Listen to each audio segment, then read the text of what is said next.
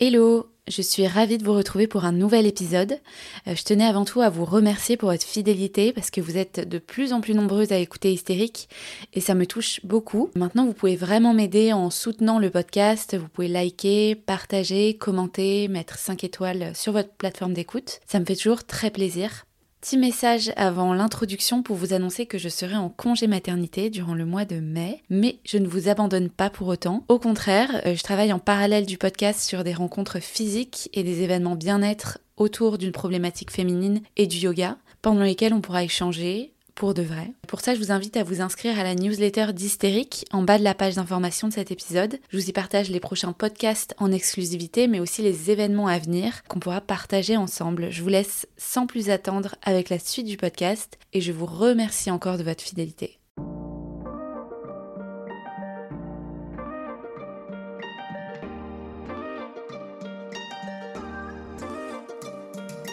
Bienvenue dans Hystérique le podcast qui permet aux femmes de dire tout haut ce qu'elles vivent tout bas. Je m'appelle Clarisse, je suis professeure de yoga et j'ai créé ce podcast bienveillant qui autorise chacune à s'exprimer pleinement pour une parole plus libre et déculpabilisée. Parce qu'elle a longtemps été considérée comme une névrose féminine, l'hystérie représente aujourd'hui le symbole de la mauvaise prise en charge des troubles féminins par la société. Endométriose, fausse couche, ménopause, surcharge mentale, dans chaque épisode, vous découvrirez l'histoire inspirante de femmes qui nous confient comment elles ont réussi à surmonter et à apprivoiser ce qui semblait faire d'elles des hystériques. Autant de témoignages pour déconstruire les tabous féminins et décomplexer toutes celles qui nous écoutent. Du sans gluten au paléo, en passant par le véganisme, les programmes de fitness en vogue, mais aussi l'hypnose et le jeûne, Mathilde a tout essayé, sans jamais perdre un gramme. Durant 15 ans, sa vie se résume à une longue liste de calories ingérées, de séances de sport interminables, de semi-marathon à 4 heures du matin et de résolutions drastiques pour atteindre son objectif ultime, la taille 34. Dans cet épisode, Mathilde vous raconte son histoire, sans tabou, sans filtre, mais surtout son plan d'action pour guérir de l'obsession alimentaire. Comment reprendre confiance en soi et son corps après 15 ans d'obsession?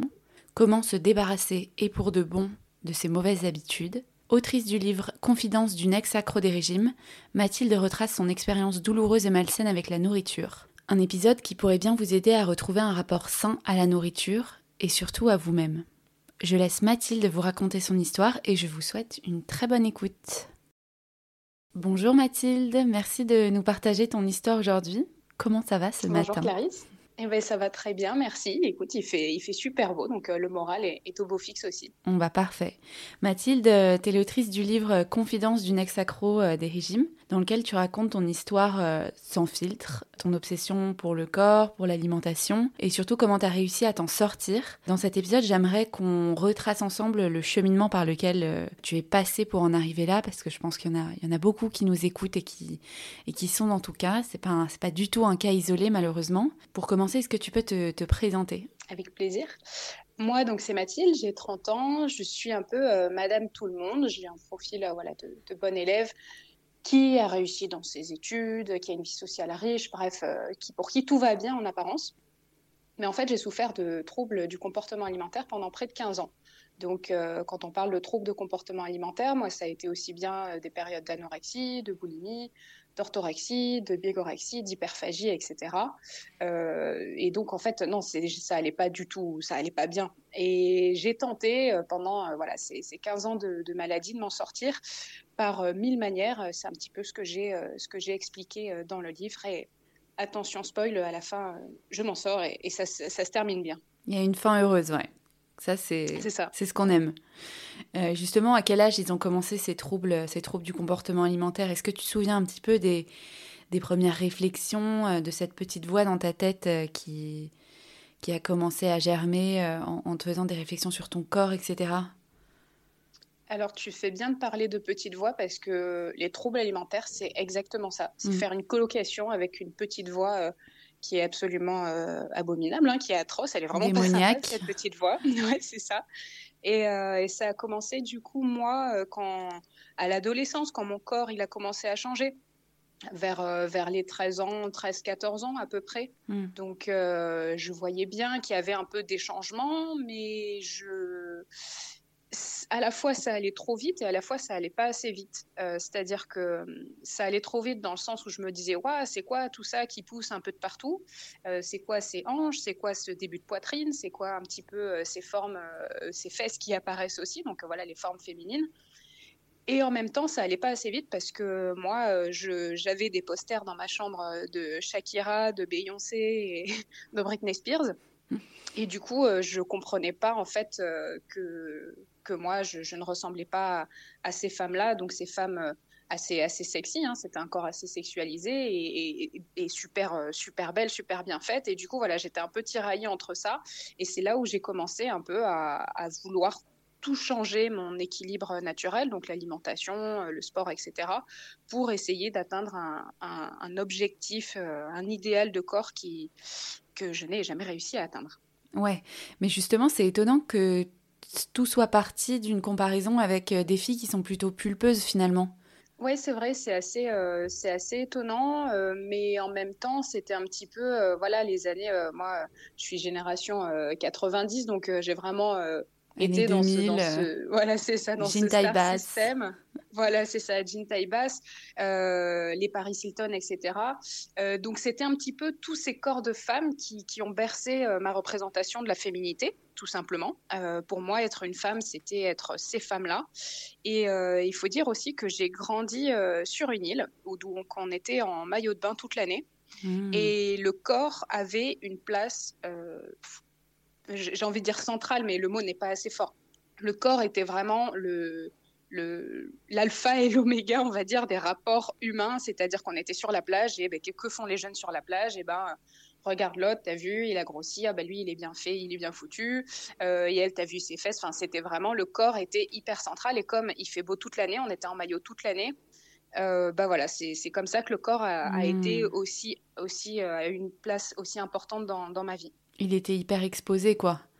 C'était hmm, pas juste deux mois dans l'année comme, hmm comme en France, enfin en métropole. T'étais où? J'étais à l'île de la Réunion. Ah d'accord, ok, sympa. Ça va, oui. ok, et donc à partir de là, donc à partir de la puberté, on va dire, ça a commencé, euh, cette petite voix, comme on dit, comme on l'appelle, euh, a fait son apparition. Comment ça a progressé? Comment la, la maladie s'est installée? Est-ce que c'était brutal ou au contraire c'était très discret, très progressif? Ça a été euh, assez progressif. Vraiment, c'est quelque chose, on s'en rend pas compte. Au début, on se dit juste, bah, je vais rentrer le ventre euh, parce que je me trouve un peu grosse. Après, euh, ça va être, bah tiens, et puis à l'époque, vraiment dans les magazines, dans la presse féminine aussi, ça n'a pas aidé. C'était bah, pour, pour perdre du poids, parce que bah, je m'étais mis en tête qu'il fallait que je perde du poids. et ben du coup, il faut supprimer le gras, parce que le gras, c'est l'ennemi numéro un. Donc, euh, ça a été un petit peu des expérimentations euh, d'adolescente, hein, euh, de bah, j'arrête tout le gras, donc plus de sauce vinaigrette dans les salades, donc bonjour tristesse. Et vraiment, voilà, je faisais la chasse au gras. Comme ça fonctionnait pas, je me suis dit, bah, c'est peut-être pas le gras, c'est peut-être le sucre, et puis c'est peut-être pas le sucre. et ça, au fur et à mesure des années, bah, c'est peut-être le gluten. En fait, en fonction un petit peu des modes et des, et, des, courants de pensée qu'il y avait, euh, parce qu'il y a un petit peu ça euh, dans, notre société, cette diabolisation de certains aliments à certaines périodes.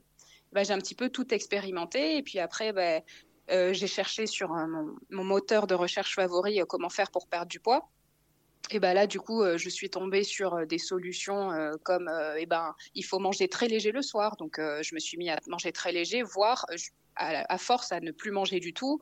Il faut faire du sport. Donc, euh, pareil, je me suis dit, bah, tiens, je vais faire du sport. Sauf que, sauf qu'en fait, les troubles alimentaires, c'est le tout ou rien. C'est, c'est pas juste, faut faire du sport. C'est soit je fais 20 heures de sport par semaine, ce qui était le cas pour moi. Donc, c'est vraiment énorme. On est au niveau d'entraînement d'un champion olympique, hein, vraiment, alors que moi, je préparais absolument rien. Je voulais juste perdre du poids. Ou soit on fait rien du tout. Et c'est pareil avec l'alimentation. Soit euh, on dégomme les placards parce que bah, on s'est trop privé, soit justement on culpabilise de ça et du coup on arrête de manger et on saute des repas, ou alors on va boire un Coca Light et on va dire ah bah c'est bon, c'est mon repas. Enfin c'est après ça amène ça. C'est venu vraiment progressivement. C'est pas un jour on se réveille et on fait 10 euh, heures de sport par semaine et euh, on mange trois feuilles de salade et, des Coca zéro quoi. C'est pas ça.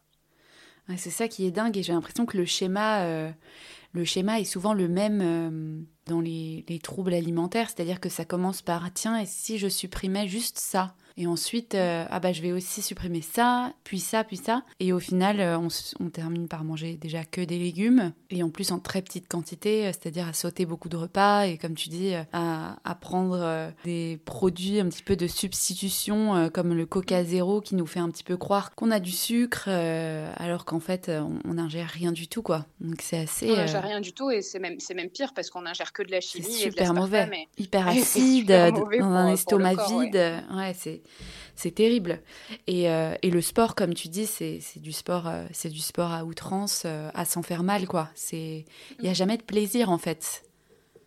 En fait, le plaisir disparaît au fur et à mesure, et on vit dans un cercle de punition. En fait, la vie n'est que punition parce qu'on n'est jamais assez bien. En fait, c'est une telle, une telle pression, un tel perfectionnisme hein, de bah, il faut vraiment que je mange super bien, super clean, avec voilà la mode du healthy euh, eating et tout ça. Donc, euh, je vais faire des belles assiettes colorées de légumes et puis euh, je vais dormir 8 heures par, par nuit et puis je vais faire un miracle morning. Enfin, on se met tout un tas de routines hyper contraignantes, hyper contraignantes pardon, et qui ne vont pas forcément ne sont pas du tout adaptées à notre, à notre vie, à notre quotidien, à ce dont on a envie. Mais bon, ça, c'est autre chose. Et on vit dans cette espèce de, prison dorée qu'on se construit soi-même. Hein. C'est aussi ça le, pire, de d'injonction. Et, du coup, comme on n'arrive jamais à tenir le rythme infernal qu'on s'est imposé, parce qu'en fait, c'est ah, juste impossible. On vit dans cette punition constante. Et eh ben, comme du coup, je me suis pas bien comportée et que j'ai trop mangé, et eh ben, je vais aller faire du sport. Donc, c'est vrai qu'on oublie complètement la notion de plaisir et on va faire euh, des, des burpees et des jumping jacks juste pour éliminer euh, le cookie qu'on a mangé et qu'on n'était pas du tout censé manger parce que, oh mon Dieu, c'est plein de sucre, de gras et de gluten. Ouais, et c'est drôle ce que tu dis, c'est vrai qu'on est euh, notre propre bourreau en fait dans ces situations-là. Il n'y a personne d'autre qui vient nous, nous, nous obliger à faire tout ça, quoi. C'est vraiment euh, entre soi ah et soi-même, quoi on est très très fort pour se pour s'auto euh, pour s'auto euh, saboter parce que c'est clairement ça c'est de l'auto sabotage c'est une, une, certaine forme de maltraitance et de violence envers soi-même. Et au contraire euh, les gens ils ont même plus tendance et puis moi-même d'un point de vue même quand j'étais donc dans les troubles alimentaires donc un petit peu déconnecté de la réalité si je voyais quelqu'un euh, autour de moi qui s'entraînait beaucoup, j'avais tendance à, donner des, très bons conseils que bien sûr je ne m'appliquais pas. Ah, mais tu devrais, euh, tu devrais te reposer un peu plus. Ah, mais tu sais, il faut que tu manges. Enfin, on est complètement euh, déconnecté, c'est ça le mot, de, la vie et de, des choses. Et, et on n'arrive pas du tout à s'appliquer les principes de bon sens parce qu'en fait, c'est du bon sens à nous-mêmes. Ouais. Et à quel moment, justement, tu te dis que que tu vas trop loin dans ton obsession parce que finalement ça a commencé, tu étais assez, assez jeune, vers 13-14 ans. Comment ça évolue et, et, à quel moment tu te as au, contraire, tu vois, cette petite voix qui parfois peut te dire aussi, bon, qu'est-ce que je fais de ma vie, quoi? Parce que j'imagine que c'est aussi ta vie sociale qui est entre parenthèses euh, pendant un petit peu la période de, de liberté, d'études. Bah, c'est totalement ça. Qu'est-ce que qu'est-ce que je fais de ma vie? Je crois que tu, tu, as, tu as mis les bons, les bons mots dessus. Comme en fait, c'est un glissement progressif dans les troubles alimentaires, on ne se rend pas forcément compte à quel point euh, notre vie est devenue absurde et une source de souffrance. Et au bout d'un moment, c'est vrai, quand ça fait plus de dix ans qu'on est habitué à vivre avec une voix qui nous culpabilise, qui nous rabaisse tout le temps, qui nous dit t'es grosse, t'es minable, tu sers à rien, tu euh, t'arriveras jamais à rien, et puis il faut que tu perdes du poids, parce que ouais, c'est un petit peu ça la litanie limite, des fois, on s'en rend plus compte.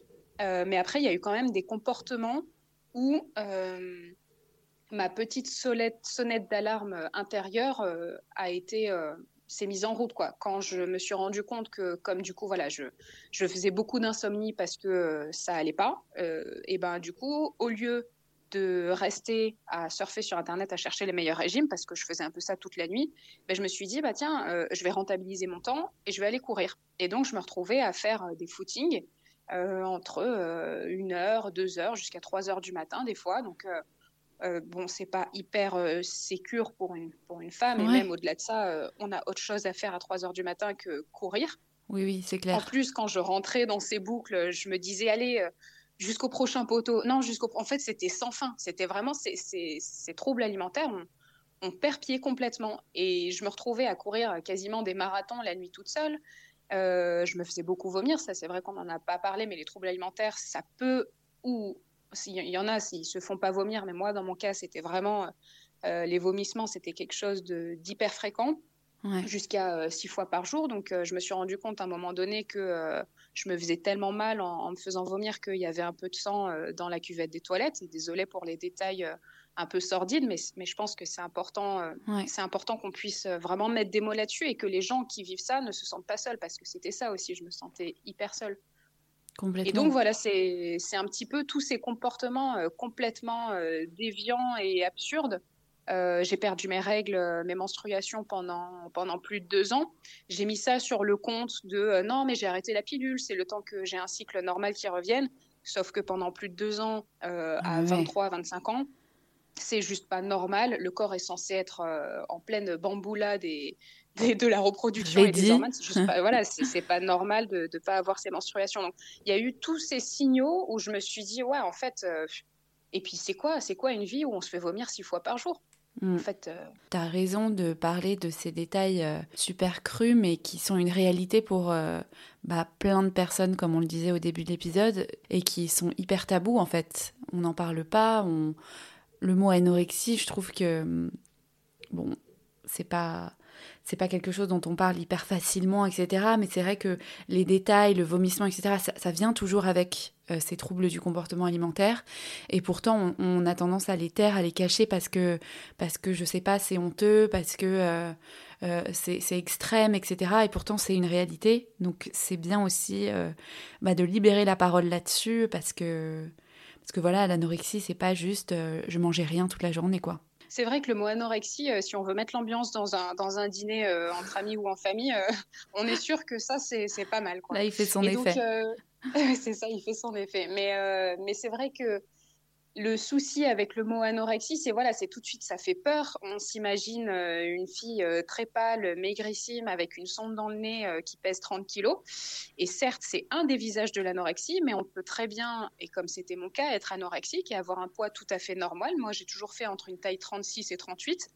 et pourtant, j'avais des comportements, enfin, je, je, cochais toutes les cases de l'anorexie, si ce n'est un poids, un poids très maigre. Et c'est ce qui fait aussi que quelque part, moi, c'est resté secret pendant, euh, pendant ben, en fait, tout le long, je me suis battue toute seule parce que, comme tu dis, c'est tabou, euh, c'est trop la honte. Enfin, c'est hyper la honte de se faire vomir, de d'avoir des comportements, parce qu'on a quand même conscience qu'on n'est pas tout à fait serein devant la nourriture et devant le sport.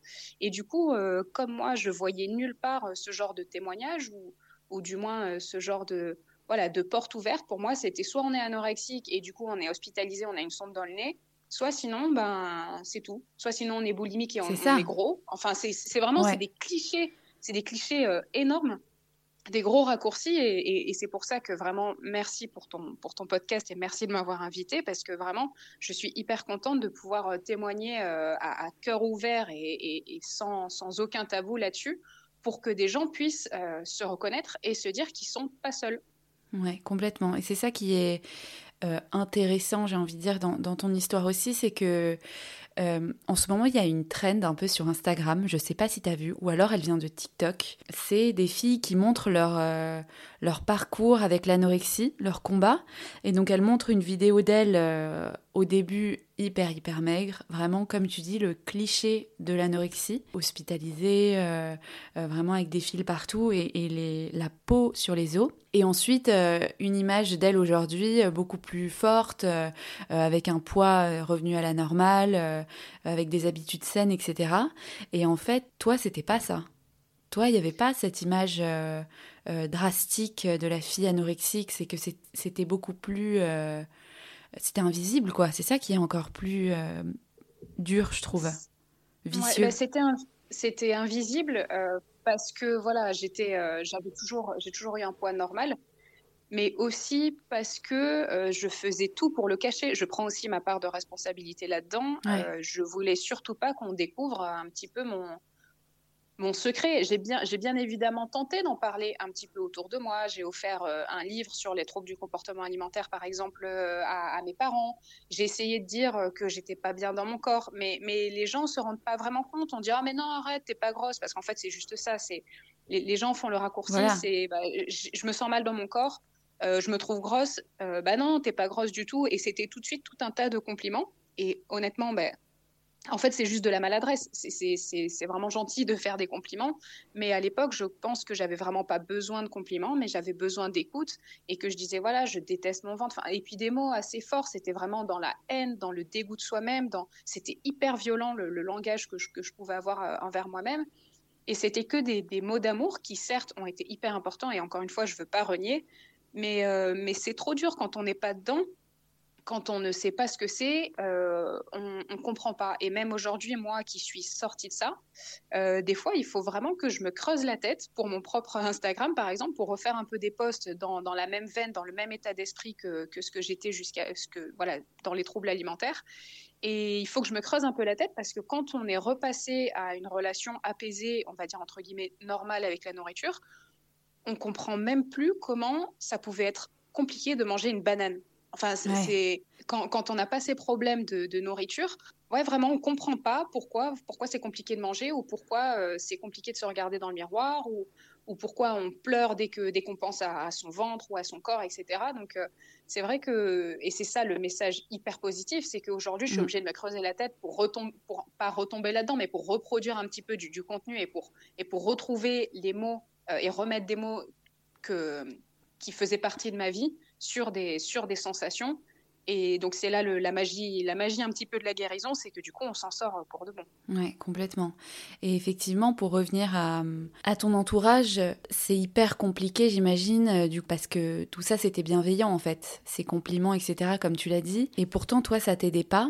Et tu as, essayé d'envoyer des, signaux à ton entourage. Moi, je pense notamment à dans cette période, si tu as eu des copains ou pareil, la relation avec tes parents, c'est vrai que c'est des relations assez intimes. Est-ce que tu as déjà eu des remarques qui t'ont renfermé d'autant plus sur toi ou est-ce qu'au contraire, En fait, quelle était ta stratégie par rapport à ça quoi? Comment comment tu as essayé d'alerter ton entourage euh, et quels étaient les, les impacts sur, euh, sur toi et ta maladie? Bah moi, la stratégie, c'était euh, surtout ne rien dire. Mais dans les moments où je me sentais vraiment trop seule et désespérée, euh, c'était essayer un petit peu d'ouvrir cette porte. Et donc, euh, j'ai eu une relation qui a duré trois ans. Donc, pour moi, à l'époque, c'était déjà, c'était déjà pas mal. Et du coup, je me suis dit, bon, bah, c'est peut-être le moment de d'en parler, sachant que quand même, à chaque fin de repas, quasiment, j'allais aux toilettes, je m'enfermais aux toilettes pour aller vomir. Et donc, euh, désolée encore une fois d'être aussi cru, mais le vomi, ça sent pas bon. Mm. Donc, euh, euh, normalement, je pense qu'on est censé s'en rendre un peu compte, même si je maquillais très bien les choses. On, revient à table, on a les yeux injectés de sang parce qu'on s'est fait vomir, parce que du coup, il y a de la pression qui est sortie. Donc voilà, on a les yeux injectés de sang avec un peu des larmes, etc. Bref, il y a quand même des signaux qui, qui, étaient, présents. Mm. Et du coup, voilà, quand, j'ai essayé, par exemple, avec ce petit ami, de, lui dire euh, que c'était compliqué, et c'était pas juste compliqué, parce qu'en fait, voilà, quand on est timide et qu'on dit, ah, bah, tu sais, je me sens pas très bien dans mon corps, je me trouve un peu grosse, bon, ça fonctionne pas. Euh, et quand je lui ai vraiment dit frontalement, écoute, euh, j'ai un problème avec la nourriture, et je me fais vomir, ce qui était pour moi vraiment l'acte le plus héroïque que j'avais fait de toute ma vie. Ben lui, il a vraiment pas compris. Et puis il m'a dit une phrase assez que, que j'ai pris que j'ai pris avec beaucoup de violence en fait, c'est bah j'espère que tu te fais pas vomir quand je t'invite au restaurant. Euh, parce que bon, enfin, aujourd'hui presque, presque, en fait, j'ai envie d'en rire tellement c'est à côté de la plaque. Ah euh, et, bon, aujourd'hui, je, ne suis plus avec ce, charmant, ce charmant monsieur. Euh, mais c'est vrai qu'il y a eu des maladresses comme ça. et dans tous les cas, toutes les tentatives que les proches essayent de faire, c'est souvent maladroit, mais parce que aussi, et encore une fois, voilà, c'est pour ça, je ne veux pas dire que c'est que l'entourage. Euh, on n'est pas prêt, en fait, on veut parler, on veut tendre la main, mais en même temps, on refuse la main qui se tend. C'est-à-dire que euh, tout de suite, on se vexe ou alors on se renferme et puis, euh, et puis on se dit, bah, c'est bon, je, je m'en sortirai tout seul. Et c'est pour ça que c'est aussi délicat et, et que j'ai l'impression qu'en fait, les troubles alimentaires, si on n'a pas été dedans, on ne comprend pas vraiment. Et c'est pour ça que, par exemple, la médiation par, euh, par euh, le livre, et, je je dis pas ça parce que j'en ai, j'en ai écrit un, mais moi j'étais vraiment contente quand j'ai trouvé ce livre sur les troubles du comportement alimentaire et que je l'ai donné à ma mère, j'étais vraiment hyper contente parce que c'était une manière de lui dire les choses sans les dire. Ouais. Et, et, la porte n'a pas été ouverte, c'est-à-dire que ma mère a juste pensé que, euh, enfin, elle n'a pas pensé que c'était aussi grave. Elle s'est dit que bon, bah, si elle a un peu des problèmes avec son corps, bah, ça peut expliquer un petit peu, mais en fait, on n'en a jamais parlé. C'était vraiment je pense que ça a été un tabou. Et comme j'étais, euh, voilà, brillante à l'école, mes études, j'étais toujours la première de la classe. je faisais plein de trucs, je voyageais, je faisais voilà, je faisais du sport. C'est super bien de faire du sport aujourd'hui. C'est vraiment une valeur. Ah ben c'est trop bien. Elle, aime bien être dehors, etc. Enfin, tout semblait euh, ne pas concorder cette, euh, cette double histoire en fait que j'avais en parallèle, cette double vie de euh, Mathilde souriante, brillante et Mathilde qui se déteste et qui s'autodétruit. Ouais, et comme tu dis, il suffit d'une fois où on arrive à complètement s'exposer et se mettre à nu, quoi. Et, et, si la personne ne sait pas bien réagir, entre guillemets, mais ce qui n'est pas non plus Enfin, bon, pour le coup du resto, euh, là, c'est très, très, très maladroit, très malvenu, on, est d'accord. Mais effectivement, le fait qu'on ne parle pas aussi de cette maladie, que ce soit hyper tabou, qu'on en ait honte, et eh ben, ça fait aussi que l'entourage bah, ne sait pas comment réagir. Ça, mm. ça alimente un peu ce cercle vicieux de, des personnes malades qui vivent ça dans leur coin. Et justement, bah, quel a été euh, le déclic? Comment tu as réussi à, à t'en sortir? Par quoi ça a commencé? Alors, le mot déclic, j'aimerais bien, honnêtement, j'aurais adoré qu'il y, ait eu un déclic parce que ça signifie, enfin, ou du moins dans, ma représentation, ça signifierait qu'il y a quelque chose qui, change pour de bon et il y a une solution, euh, entre guillemets, toute faite. Moi, il n'y a pas vraiment eu de déclic parce que, parce que en fait, euh, oui, je voulais m'en sortir, je voulais arrêter euh, tout ce cirque, mais en même temps, j'étais pas prête à lâcher l'idée euh, selon laquelle il fallait que je fasse une taille 36 ou une taille 34. Mm.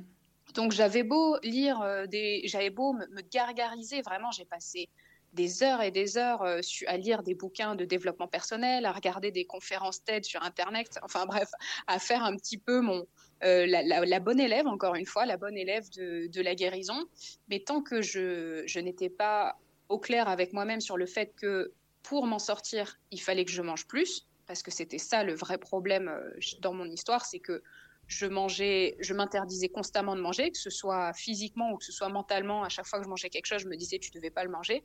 Tant que je passais pas par euh, ok, il faut vraiment que je mange, eh ben, eh ben je pouvais pas m'en sortir. Et c'est vrai que cette idée-là de il faut que je mange, ça semble vraiment super simple, super basique, mais quand on a passé près de 15 ans de sa vie à se dire faut surtout pas que tu manges, vraiment, c'était super dur à se sortir de ce, de ce conditionnement, en fait, de cette prison, comme, comme on a dit tout à l'heure, de cette prison que je m'étais moi-même construite et que vraiment, voilà, je m'étais, mon identité, c'était il faut pas manger. Donc, euh, tout d'un coup, se dire, OK, je fais table rase et je passe à autre chose, voilà, c'est, c'est pas un déclic, ça a été progressif. Au bout d'un moment, je me suis dit, mais ça peut plus continuer, quoi. C'est une fois que, que j'ai transgressé. Euh, mille et une fois mes limites, parce que c'était clairement ça. Une fois que, en fait, quand j'ai été tellement excédée de tout ça, de passer ma vie, la tête dans une cuvette des toilettes, à faire des courses pour aller les vomir après, pour faire du sport, enfin, c'était juste un enfer. Au bout d'un moment, je me suis dit, bon, peut-être que toute l'histoire des régimes, euh, en fait, c'est peut-être qu'il faut vraiment que j'arrête avec ça. Et dans tous les cas, quand bien même je me disais il faut pas trop que je mange, j'arrivais plus. Le contrôle, en fait, on arrive hein, pendant un certain moment à se contrôler, et au bout d'un moment, quand ça fait trop longtemps, le corps il se rebelle complètement, et là ça, ça part dans tous les sens et on ne peut plus rien contrôler.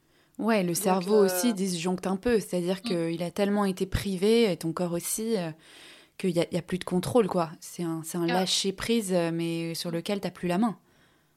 Totalement. Donc je me suis dit, quitte à ce que ce soit le bazar, tant qu'à faire, je vais manger. je, le, ça n'a pas été du jour au lendemain, encore une fois, ça a été des jours où vraiment je me disais, tu te fous la paix maintenant et tu et arrêtes tes bêtises et, vraiment tu manges parce que dans tous les cas, tu vas manger. Donc tant qu'à faire, tu le fais un peu la conscience tranquille. Et des jours où je me disais, oh là là, mais non, c'est n'importe quoi, j'ai trop mangé hier, faut vraiment que je refasse attention. Donc ça a été vraiment progressif.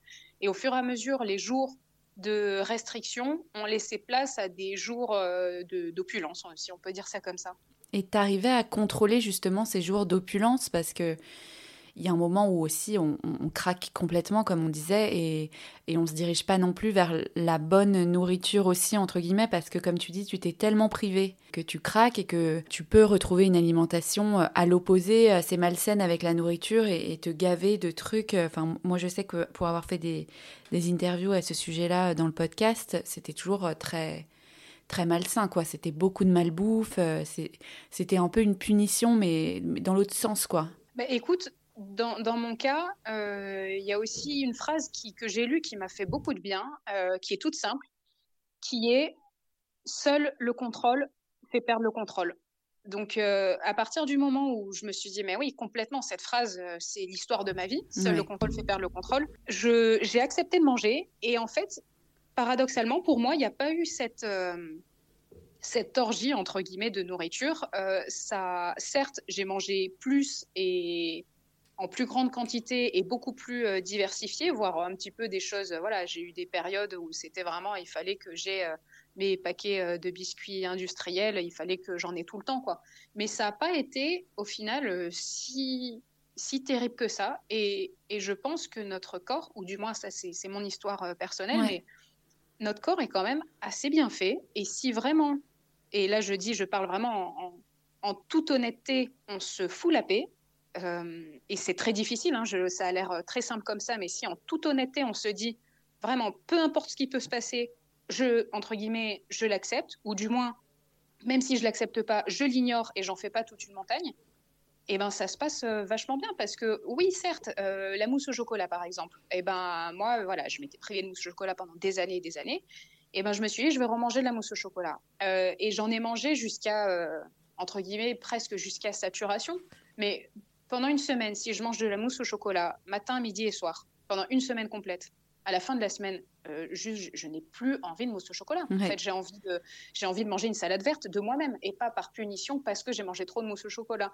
Donc ça marche vraiment, c'est hyper. Euh, c'est, la, la, la, frontière entre le foutu pour foutu et le je me laisse vivre. Et vraiment, c'est, c'est un, un, fil d'équilibriste. Mais je pense que tant qu'on est au clair avec soi-même et dans le dans l'acceptation ou du moins pas dans, le, dans la dramatisation de euh, tout est foutu, c'est la fin du monde, j'ai trop mangé. Tant qu'on est dans le OK, mais c'est une période, j'ai besoin de passer par. Et dans tous les cas, en fait, il faut que je mange, j'ai envie de ça. Et point, en fait, point final. Eh ben, on n'a pas ces, ce renversement, du moins, j'en ai, vraiment la conviction intime. Moi, j'ai j'ai pas eu de renversement majeur où euh, c'était euh, des fast-food à n'en plus finir. Non, en fait, faut se faire confiance. Notre corps est, notre corps est vraiment bien fait, je pense. Ouais. Et malheureusement, c'est vrai que c'est un peu contre-intuitif. Sur le moment, on se dit non mais là si si je lâche les chevaux et que je m'écoute, c'est fini quoi. Alors qu'en fait, comme tu dis, c'est bien fait, ça va se rééquilibrer tout seul et cette mousse au chocolat, elle va plus te hanter à 3 heures du mat en fait. Au, ah au final. complètement. On, est, on est vraiment bien fait et l'équilibre qu'on a en nous-mêmes, hein, je pense, et qu'on l'équilibre, en fait, on le, on le met complètement à mal avec nos idées de régime et à commencer à dire bah non, bah tiens, je ne vais plus manger de dessert ou je vais manger léger le soir. Enfin, tout l'équilibre alimentaire qu'on a en nous-mêmes, eh ben, eh ben en fait, on peut le retrouver et ça se rééduque. Je dis pas que c'est facile, ça a été vraiment difficile quand on voilà, quand on a passé sa vie à se priver ou à associer la prise de nourriture au vomissement, c'est super dur de casser des habitudes comme ça parce que c'est vraiment des habitudes hyper ancrées. Mais on peut vraiment vraiment s'en sortir et retrouver aujourd'hui j'arrive à, laisser de la nourriture dans mon assiette, par exemple. Pas parce que je me suis dit, il faut que tu arrêtes de manger, mais tout simplement parce que j'ai plus faim. Mm. Et, ça, c'est une victoire, euh, c'est une victoire énorme. Et c'est surtout dire que c'est possible d'arriver à ce genre de comportement apaisé euh, face à la nourriture. Ouais, ça c'est hyper important de le souligner parce que c'est vrai qu'on a un petit peu, et moi je l'avais aussi, cette image de trouble du comportement alimentaire qui finalement s'efface jamais vraiment, qui reste un petit peu euh, euh, dans un coin caché euh, dans notre tête. Typiquement, ce que tu disais sur la banane, bah voilà, je sais qu'une banane c'est tant de calories et je le serai toute ma vie. Et je sais que à l'opposé des fruits rouges, bah, c'est moins calorique. C'est un peu vicieux et en même temps, toi, tu dis que non, on guérit et ça va mieux. Et en plus, tu l'as fait, tu l'as fait quand même euh, seul, donc c'est assez fort. Euh. Bah, j'ai bien essayé. Hein. J'ai fait, euh, j'ai suivi des psychothérapies, j'ai fait de l'hypnose, j'ai fait de l'acupuncture. Enfin bon, hein, j'ai essayé, j'ai sonné un petit peu à toutes les, à toutes les portes.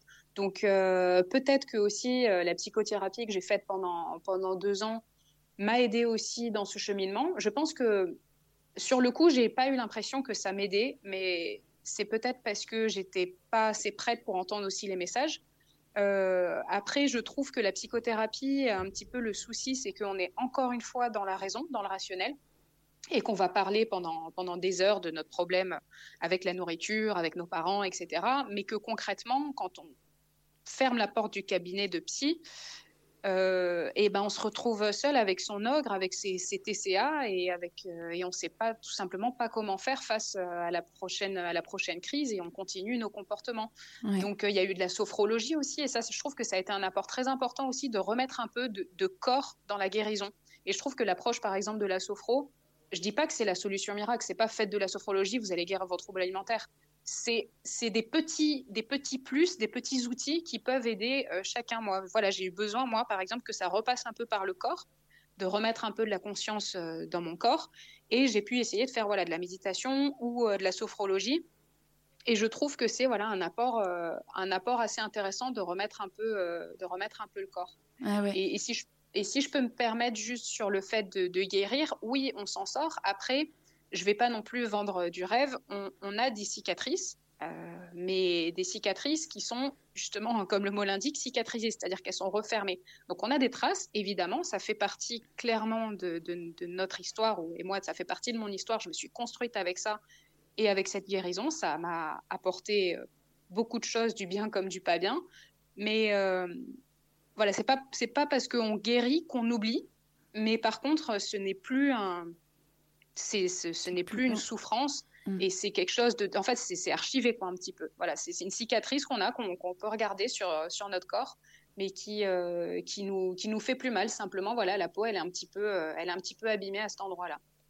Et comme tu dis aujourd'hui, euh, c'est un effort pour toi de te remettre dans la mentalité que tu avais il y, a, y, a, quelques années. Donc ça aussi, c'est, un, progrès énorme, j'imagine, pour toi de te dire que à quel point tu n'y es plus du tout, quoi.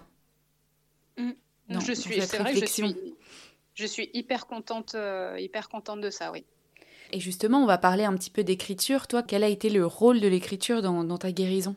Euh, J'ai toujours eu un profil très littéraire et j'ai toujours euh, adoré lire et, écrire. Et il s'est trouvé un moment dans ma vie où j'avais enfin du temps et où j'avais commencé déjà cette cette phase de, guérison et de, réappropriation de mon corps. J'étais pas complètement sortie, mais on va dire j'avais déjà fait le, plus gros du, chemin euh, sur le fait de remanger notamment et d'arrêter euh, le sport, euh, d'arrêter le sport tout simplement parce que j'ai dû passer par cette période où le sport c'était tellement une punition que en fait j'avais plus besoin d'en faire.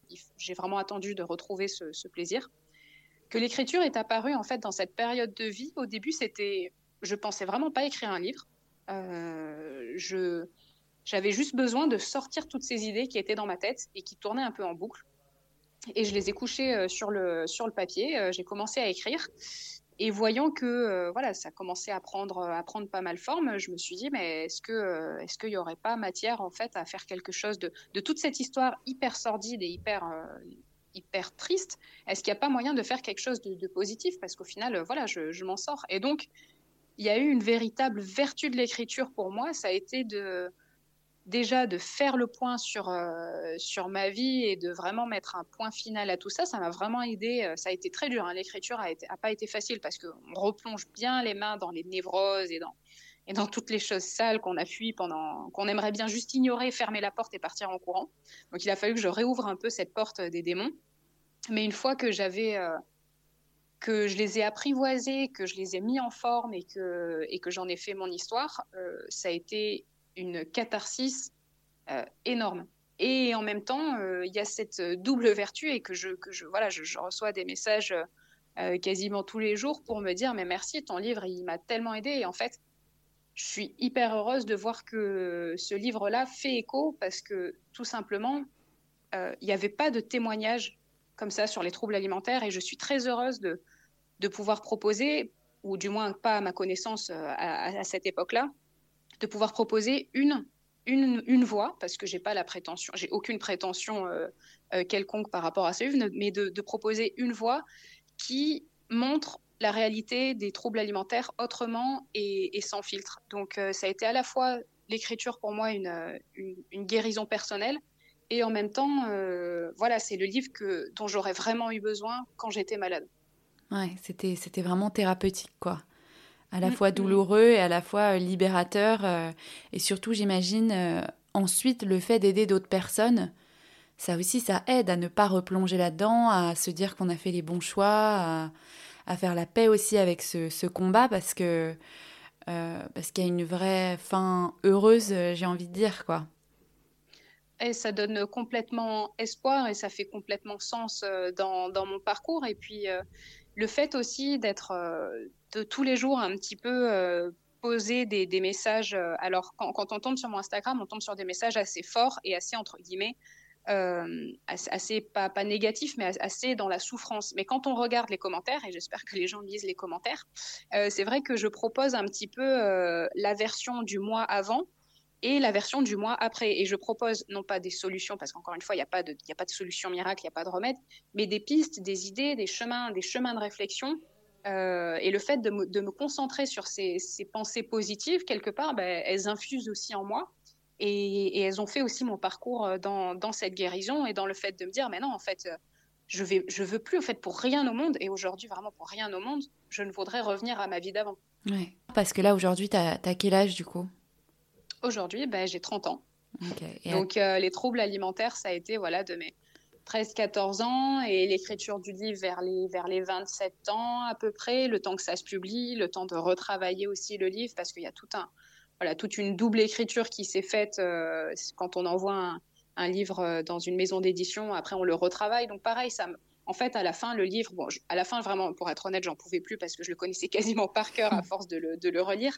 Mais c'est vrai que ça m'a permis de, de digérer, peut-être, si on reprend une métaphore euh, sur l'alimentation, de digérer toute cette histoire et de, et de me dire, bah ouais, c'est mon histoire et c'est plus une honte et c'est une force. Et ça, c'est un changement aussi de, perspective qui, Vraiment, oui, c'est vraiment un, happy end. Après, ça ne veut pas dire que tous les problèmes de ma vie euh, sont résolus, mais du moins, ce problème-là de l'alimentation et de l'estime euh, et de l'estime personnelle et de l'estime du corps, il est résolu. Ça ne veut pas dire non plus que je m'aime inconditionnellement, que j'adore toutes les parties de mon corps. Enfin, faut aussi arrêter un petit peu avec cette positivité un peu toxique où euh, on veut nous faire croire que euh, voilà, c'est pas parce qu'on sort des troubles alimentaires que forcément euh, on est, on est fan et on n'a plus de complexe. C'est pas ça. Mais par contre, ça ne nous, ça ne nous tue plus en fait. Ça, ça ne nous tire plus vers le bas et c'est juste un fait. Bon bah ok, il y a cette partie-là de mon corps, je suis pas fan, mais en fait,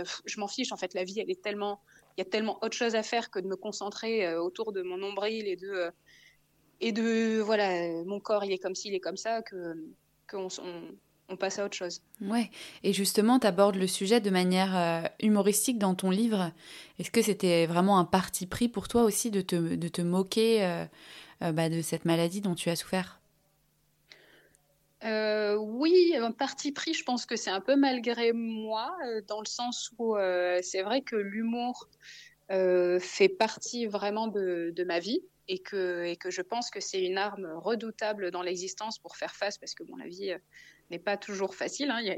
à mon avis, on a, a notre lot de, d'accidents de parcours et, de, d'événements, mais l'humour est une, ressource euh, formidable et je suis vraiment hyper heureuse aussi de voir que la maison euh, d'édition Jouvence dans la collection Sans filtre m'ait laissé aussi cette page blanche et m'ait poussé presque dans cette direction de non mais en fait Mathilde n'as pas besoin de, jouer un rôle, sois toi-même.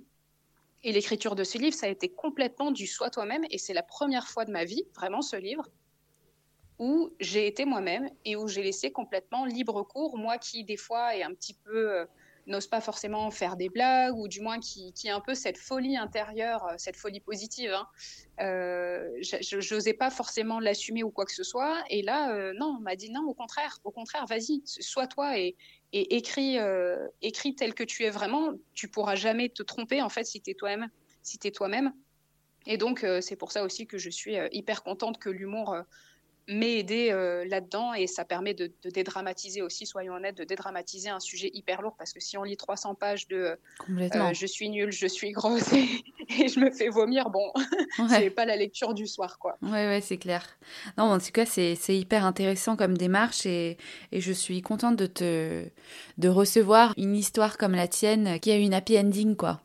Qui nous dit que c'est possible de s'en sortir et qu'on peut y arriver et qu'il faut tester, il faut se laisser du temps. Et effectivement, c'est très important, je pense, de ne pas s'attendre à un changement drastique, un avant-après euh, euh, hyper extrême. On peut se sortir de cette maladie euh, et continuer à avoir nos complexes et continuer à avoir nos petites obsessions et c'est pas grave. Le principal, c'est qu'on soit bien avec soi-même, avec la nourriture, qu'on s'accepte et, que psychologiquement on se sente mieux, quoi. Donc, euh, merci beaucoup pour ce, témoignage. Bah, merci à toi. Euh, totalement, je te rejoins complètement. C'est c'est l'acceptation, la différence entre l'acceptation et, l'amour. Quoi. Moi, je, pensais que pour réussir à vivre en accord avec moi-même, il fallait que je m'aime absolument, parce que c'est un petit peu ce que je lisais euh, dans tout, tout ce qui est développement personnel et tous les gourous de, de cette philosophie.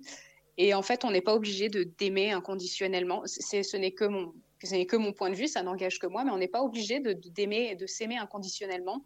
On peut tout simplement euh, accepter et, laisser faire les choses, euh, laisser faire la vie. Ouais, et je trouve que c'est aussi un discours qu'on voit beaucoup sur les réseaux sociaux et qui peut être euh, très culpabilisant aussi, parce qu'il y en a pour qui c'est plus facile que d'autres de s'aimer et d'aimer chaque partie de son corps, de son être. Il y en a pour qui c'est pas, c'est moins évident et c'est pas grave.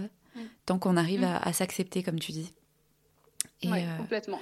On va terminer avec la petite question traditionnelle. Quel sujet féminin tu souhaiterais qu'on aborde dans un prochain épisode qui, selon toi, est encore trop tabou? Euh, alors moi, il y a un sujet qui me tient un peu à cœur et je pense que c'est du fait de mon histoire, c'est le terme de sororité. Alors aujourd'hui, peut-être que c'est pas la grande nouveauté, mais dans tout mon parcours, la construction de ma féminité ça a été la compétition avec les autres femmes, tout le temps. Ça a été mhm. la comparaison et la compétition. Et encore euh, ce week-end, je suis allée dans un spa euh, et il y avait pas mal de, femmes. C'était toutes les filles se regardaient entre elles.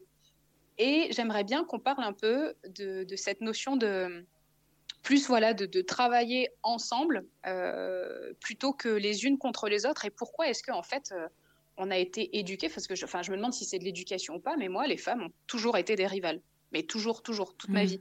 Euh, bien évidemment, jusqu'à ce que voilà, je, grandisse un peu et que, et que surtout j'arrête aussi, enfin j'arrête, je, sorte de mes troubles, de, mes troubles alimentaires, euh, où le corps des autres femmes était hyper problématique parce qu'il me renvoyait tout ce que je n'étais pas.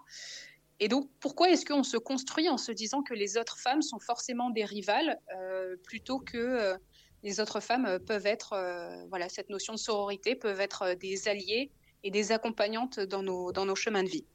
Ouais, et bah, je suis complètement d'accord avec toi. Il y a cette idée de, de compétition euh, très malsaine euh, qui n'arrange pas du tout nos affaires à, chacune. Enfin, en fait, euh, mm. si, ah, on, si on s'aidait, si on s'entraidait et s'il y avait cette, cette, cette sororité, comme tu dis, naturelle et innée, bah, je pense qu'on avancerait dix fois plus vite sur toutes ces questions. Est-ce a peur, euh, pourquoi est-ce qu'on a peur des autres femmes? Pourquoi est-ce qu'on se sent menacé Alors, est-ce que c'est quelque chose d'ancestral? Bon, bref, j'ai hâte, hâte d'écouter ce podcast, en tout Mais oui, très bon sujet. Merci beaucoup pour cette proposition. Euh, s'il y a quelqu'un qui veut s'exprimer sur ce sujet, avec plaisir. En tout cas, merci beaucoup Mathilde. Je mettrai toutes les informations, ton livre, ton compte Instagram dans la description du podcast. Pour celles que ça intéresse, voilà, n'hésitez pas à contacter Mathilde euh, si vous vous reconnaissez dans son histoire ou si vous souhaitez euh, euh, aider quelqu'un aussi dans votre entourage qui peut être dans cette, dans cette situation. Merci Clarisse, merci pour cette invitation. C'était un, plaisir et vraiment bravo pour ton travail parce que c'est hyper important de, voilà, de, comme tu dis, de parler sans tabou de choses très taboues aujourd'hui. Ouais, merci beaucoup Mathilde. Merci, bonne journée. Bonne journée. J'espère que cet épisode vous a plu. Un grand merci pour votre écoute. Si vous souhaitez soutenir le podcast, n'hysitez pas à vous abonner et à mettre 5 étoiles sur votre plateforme d'écoute dès que vous avez un petit moment. Vous pouvez également me laisser un commentaire ou me contacter directement sur le compte Instagram hystérique.podcast pour partager votre histoire et à votre tour libérer la parole. Je vous dis à la semaine prochaine.